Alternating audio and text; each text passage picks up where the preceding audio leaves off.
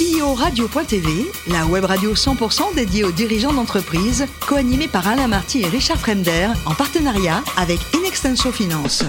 Bonjour à toutes et à tous, bienvenue à bord de CEO Radio. Vous êtes plus de 38 000 dirigeants d'entreprise abonnés à nos podcasts et vous pouvez réagir sur les réseaux sociaux. À mes côtés pour co-animer cette émission, Marc Sabaté, associé et directeur général d'Inextenso Finance. Bonjour Marc. Bonjour Alain. On a le grand plaisir aujourd'hui d'accueillir Quentin Renard, le président du groupe Odeo Service. Bonjour Quentin. Bonjour Alain. Alors vous êtes né en 1967 à Reims, diplômé de Dauphine et d'HEC.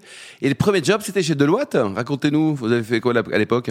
Euh, Premier job chez Deloitte. À l'époque, je voulais changer le monde. Euh, et en fait, euh, il y a une practice euh, développement durable qui s'était créée chez Deloitte. Donc j'avais euh, démarré euh, dans cette activité. Il y a... Ce qui était précurseur d'ailleurs à l'époque. Hein C'était précurseur. Il y avait déjà toute la boîte à outils, mais euh, beaucoup de prospects très intéressés par l'idée, mais moins motivés par euh, sortir le chéquier. Alors après, grâce à voix, et puis en 1997, donc vous allez rejoindre l'entreprise de familiale, le groupe Odeo. Alors un mot sur l'historique, hein, tout débutant 1902 avec le papy.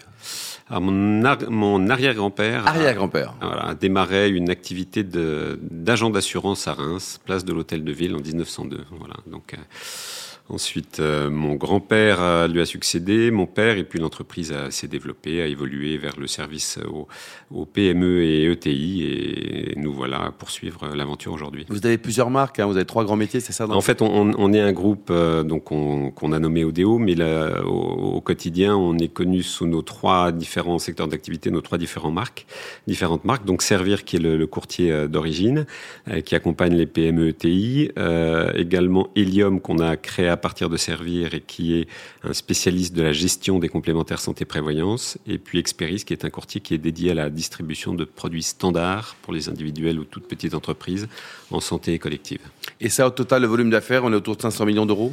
Alors oui, Volume notre, voilà, volume d'affaires autour de 500 millions d'euros de, de cotisa- euh, cotisations, euh, primes et gérées et, et négociées pour le compte de nos clients. Et votre périmètre, Quentin, il est national ou Vous ne limitez pas à cette belle il est, région il est national. Il est national. On a, euh, on est présent dans, dans l'ensemble des régions et après sur la partie euh, courtage entreprise, on est aujourd'hui euh, implanté euh, donc l'origine à Reims, on est implanté à, en Île-de-France, dans le Nord et euh, progressivement. On, on étend notre présence, on a ouvert un bureau à Tours et on a l'intention de continuer à se développer. Et au niveau international, vous êtes membre d'un- réseau dans, dans plus de 100 pays, hein, 120 pays. hein. Alors, on fait partie d'un réseau qui s'appelle Assurex, qui est le plus gros réseau indépendant. Donc, on, on est entre euh, indépendants et on travaille avec euh, des partenaires courtiers qui euh, gèrent les intérêts de nos clients dans les pays où ils sont et nous, nous nous occupons des intérêts des filiales de leurs clients euh, Mm. sur la France. On parle beaucoup d'inflation. Les, les prix des assurances ont augmenté beaucoup en- Ah sur les deux dernières années? les prix des assurances augmentent énormément sur les deux dernières années. Donc, il y a un effet inflation euh, sur un certain nombre d'indicateurs ou, d'index. Mais euh, il y a également un effet important du marché de l'assurance lui-même.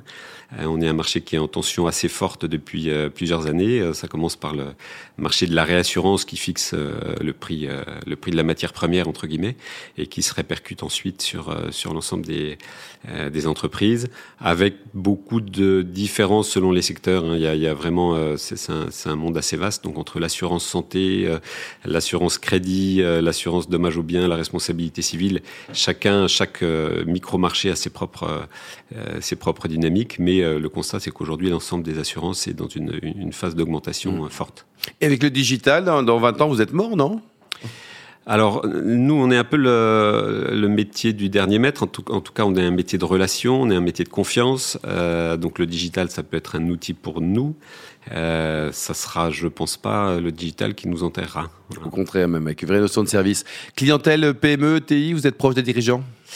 Alors, on est proche des dirigeants parce que c'est euh, eux qui euh, sont nos donneurs d'ordre et c'est eux qu'on qu'on cherche à accompagner.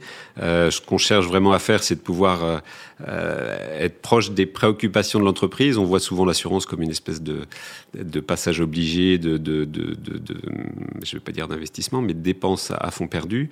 Or, c'est une vraie question stratégique. Donc, il faut pouvoir savoir où l'entreprise va, quelles sont ses problématiques, quelle est sa stratégie pour pouvoir l'accompagner dans de bonnes conditions. Donc, oui, c'est essentiel d'être proche d'eux. Marc Oui, on parlait de, développement durable au tout début. Euh, Est-ce qu'aujourd'hui, euh, les, les changements climatiques, les catastrophes, le, tout ce qu'on voit euh, de canicules, de pluie, etc., est-ce que ça a une influence forte sur le, ce marché de la réassurance qui fixe la matière première? Alors ça a une influence très forte. comme, comme souvent beaucoup de, phénomènes de ce type-là, on a l'impression, enfin on surestime les effets à court terme, on les sous-estime à long terme. Mmh. Donc à court terme, en fait, on n'a pas encore complètement les impacts, même s'il peut y avoir des augmentations de coûts qui sont liées à, ces Mais très certainement, et c'est un sujet de préoccupation très fort pour les réassureurs et les, assureurs, il y a des vraies évolutions de coûts et des vraies problématiques de, mutualisation. C'est-à-dire qu'on voit, par exemple, c'est vrai pour tout ce qui peut être dommage, tout ce qui est argile, par exemple, eh il y a des zones, euh, des zones géographiques qui ne deviennent plus assurables parce que plus, mutualisables avec, avec le reste euh, des risques. Donc, une évolution très très forte et qui va, qui va être beaucoup plus marquée dans les années à venir. Et ce, type de facteur, on le retrouve dans les autres typologies d'assurance, crédit, santé ou est-ce que à chaque fois c'est quand même des problématiques un peu différentes? On voit bien que la hausse des taux, la baisse du marché des crédits, par définition, l'assurance crédit euh, baisse également. Alors, chaque marché est effectivement différent. Donc, le, sujet de l'environnement touche énormément tout ce qui est dommage aux biens, incendie, etc., catastrophes euh, naturelles.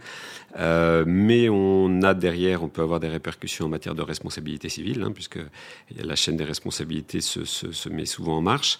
La santé, on est sur d'autres enjeux, on est sur des enjeux plus sociétaux, euh, donc on est sur des sujets assez réglementés, donc on, est très lié à la politique du, gouvernement, aux décisions du gouvernement et à la régulation qui est euh, de plus en plus présente sur le sujet, avec également euh, une augmentation des dépenses de santé qui est régulière, qui correspond euh, pour, pour une partie non négligeable à une amélioration de la qualité des soins, mais qui correspond aussi à une, un effet prix. Mmh. Euh, donc voilà, chaque marché a sa, a sa logique, euh, mais là aussi on a, on a malgré tout ce sujet de la réassurance et ce sujet de, de l'évolution du climat ou de la santé qui a, qui a des répercussions sur l'ensemble des secteurs.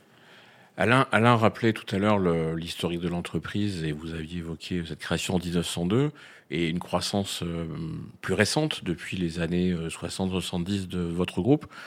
Euh, Aujourd'hui, croissance externe, croissance interne, financement de ce développement, comment ça se gère au, quotidien dans votre entreprise?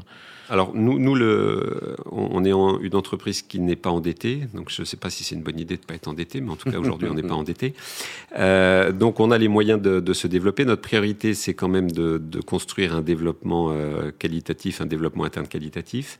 Et on est sur un marché avec énormément d'opérations de fusion-acquisition, énormément de restructuration. Donc on, on doit, nous, avoir, euh, on veut avoir aussi un rythme de, de, de développement au-delà de notre, notre croissance interne. Donc on regarde actuellement des cibles en croissance externe. On a déjà fait plusieurs opérations de croissance externe. Et euh, on, on, peut imaginer, si jamais le besoin s'en faisait sentir, de faire rentrer un, un, un fonds minoritaire sur une opération qui, euh, vous appuyez, a une taille suffisante. Voilà. Mais on, mais on pense pouvoir faire un certain nombre de, de d'opérations plus petites dans un premier temps. Euh, Tout seul comme des grands. Avec nos petits bras musclés. Et est-ce qu'être entreprise familiale, indépendante, maître de ses capitaux et donc de son agenda, est-ce que c'est une force aujourd'hui dans un monde peu plus complexe, un peu plus vulnérable, un peu plus incertain ah, c'est une euh, très grande force. Hein. On, est, on est indépendant, donc euh, c'est aussi une garantie pour nos clients parce qu'ils euh, viennent chercher un conseil indépendant. on est maître de notre destin, on a la capacité d'investir, donc c'est une très grande force. La difficulté à gérer, c'est entre guillemets, c'est celle de la gouvernance, c'est-à-dire mmh. qu'il faut arriver à faire mûrir une organisation qui soit capable de d'avoir des décisions partagées, d'être challengée. Et voilà. Donc ça, Vous êtes on, de la famille à bosser dans le groupe? Euh, je suis le seul. ça va. Et, et, vous, hein, ça va. et vous pensez à la suite familiale déjà? C'est déjà une réflexion? Alors, euh, j'y pense éventuellement, mais j'ai quatre enfants, donc c'est ça va être aussi à eux d'y réfléchir. Hum. Ils ont envie d'être la cinquième génération ou pas? J'ai pas encore euh, senti des démonstrations d'enthousiasme. Mais, mais, vous n'excluez pas un fonds qui pourrait venir vous appuyer dans la croissance externe, donc en fait, vous répondez en partie à cette question, donc, potentiellement. Ouais. Moi, à 18 ans, ma seule, certitude, c'est que je ne travaillerai jamais dans l'assurance. Donc tout est tout Ni est dans possible. la boîte familiale. Euh, Dites-nous, vous êtes presque une ETI, hein, 40 millions d'euros de chiffre d'affaires pour 450 collaborateurs. Quel regard vous portez sur les ETI à la française? Euh, quel regard porter? Ben, je, Alors, euh, on fait partie de, de l'accélérateur ETI de la BPI, euh, donc c'est l'occasion de, d'échanger, de, de, partager avec un certain nombre de d'ETI et puis également un certain nombre de clients. donc, enfin, en tout cas, je trouve que c'est un écosystème qui, qui bouge beaucoup, qui un réseau qui se développe énormément, beaucoup d'échanges entre, entre euh, entreprises, beaucoup de recherches aussi de, de, pistes de développement commun ou d'entraide. Donc euh, je, je, trouve que c'est un secteur qui vit, euh, je ne suis pas du tout un spécialiste, mais c'est un secteur qui vit, qui se développe et que je trouve très dynamique. Quentin, dernier livre lu, c'était quoi? Euh, Walter Bonatti, Montagne d'une vie. C'était bien? Ah, c'est fantastique, c'est exceptionnel. Et alors, côté vin, deux grands souvenirs, un magnum de Paul Roger 1999 et puis un, un cru de, de Morgon oui, alors j'ai une petite faiblesse pour le champagne, mais ça c'est. Euh... Oui, vous n'avez pas le choix. Hein. Euh, et donc euh, très très belle bouteille, très belle bouteille 99 euh, qui m'a. Et puis. c'est oui. plus original quand même, même si c'est une grande maison, Morgon. Et Morgon, euh, j'ai, euh, donc c'était une côte du Pi de, de, de Foilard que j'ai bu un soir avec un, un, avec mon frère et on a passé tout le dîner à regarder la bouteille, à la boire en se disant qu'est-ce que c'est bon, qu'est-ce que c'est qu'est-ce bon. que c'est bon, ouais. Je sais même pas ce que j'avais mangé ce soir-là. Comment vous expliquez qu'il y a autant de restaurants étoilés et gastronomiques à Reims avec l'excellent maire qu'on salue Robinet? Euh, ben, je pense que le, le champagne, euh, c'est un métier de d'épicuriens. Et euh, voilà, je pense qu'il y a une vraie culture de, la nourriture, de, du vin, de, et que tout ça, ça, ça, fonctionne très bien ensemble. Mmh. Et pour terminer, vous soutenez des causes caritatives, humanitaires, vous faites des choses euh, Alors, au, au niveau du, du, groupe, on a un comité mécénat qu'on a organisé et, et, dans lequel participent un certain nombre de collaborateurs, une dizaine de collaborateurs. Et donc, on, on essaye d'identifier des, euh, des sujets qui à la fois correspondent à au secteur d'activité dans lesquels on est présent et qui sont des causes qui, qui mobilisent les, les, collaborateurs. Merci beaucoup Quentin, longue vie au groupe ODO, merci également à vous Marc et longue vie à vous aussi Marc, fin de ce numéro de CEO Radio. Retrouvez les actualités sur les réseaux sociaux, on se donne rendez-vous mardi prochain à 14h avec un nouvel invité. L'invité de la semaine de CEO Radio, une production B2B Radio.tv en partenariat avec Inextenso Finance.